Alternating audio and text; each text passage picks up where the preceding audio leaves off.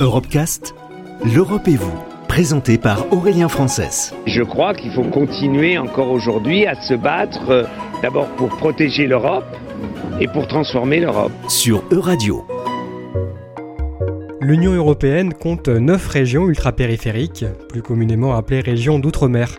On parle ici des îles Canaries, de Madère, des Açores, de la Guyane française, de la Martinique, de la Guadeloupe, de la Réunion, de Saint-Martin et de Mayotte.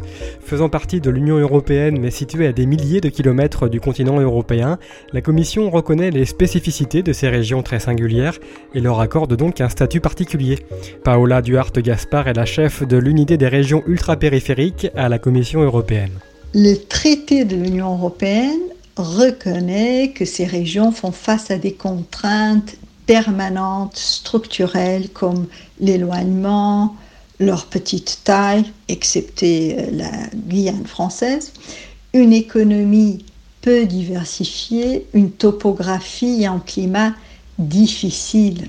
Les économies de ces régions sont particulièrement fragiles, avec des taux de chômage très élevés, surtout parmi les jeunes, et un PIB faible. D'ailleurs, Mayotte est la région la plus pauvre de l'Union européenne.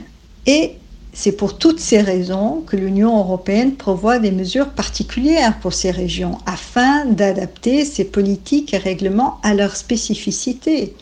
La Commission a d'ailleurs une stratégie pour ces régions basée sur un partenariat solide avec les régions ultrapériphériques et aussi avec leurs États membres respectifs, donc la France, l'Espagne et le Portugal.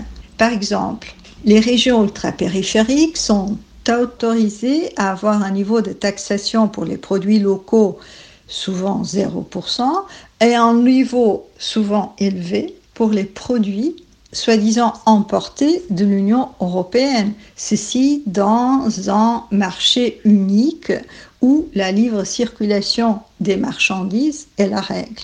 En autre exemple, les règles encadrant la concurrence en Europe accordent des conditions spécifiques plus souples pour soutenir les entreprises des régions ultrapériphériques. Un exemple concret, la Commission a changé il n'y a pas très longtemps les lignes directrices en matière d'aide d'État pour permettre l'octroi d'aides publiques pour l'acquisition de bateaux de pêche dans les régions ultrapériphériques exclusivement. Ceci est interdit dans le reste de l'Union européenne.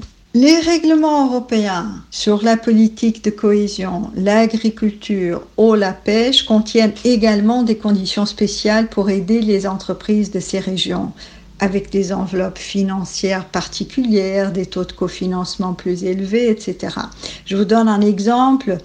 L'Union européenne a un programme d'aide directe aux agriculteurs des RUP, un programme agricole pour les RUP exclusivement, pour soutenir la production locale, pour réduire des coûts de transport, etc. La contribution de l'Union européenne à l'économie des RUP est, très importante. Euh, elle dépasse en ce moment les 13 milliards d'euros pour la période 2014-2020. Et la Commission européenne a inscrit la spécificité des RUP dans presque toutes ses propositions de nouveaux programmes de l'Union européenne à partir de 2021 pour faciliter que les citoyens des RUP bénéficient des avantages d'être membres de l'Union européenne.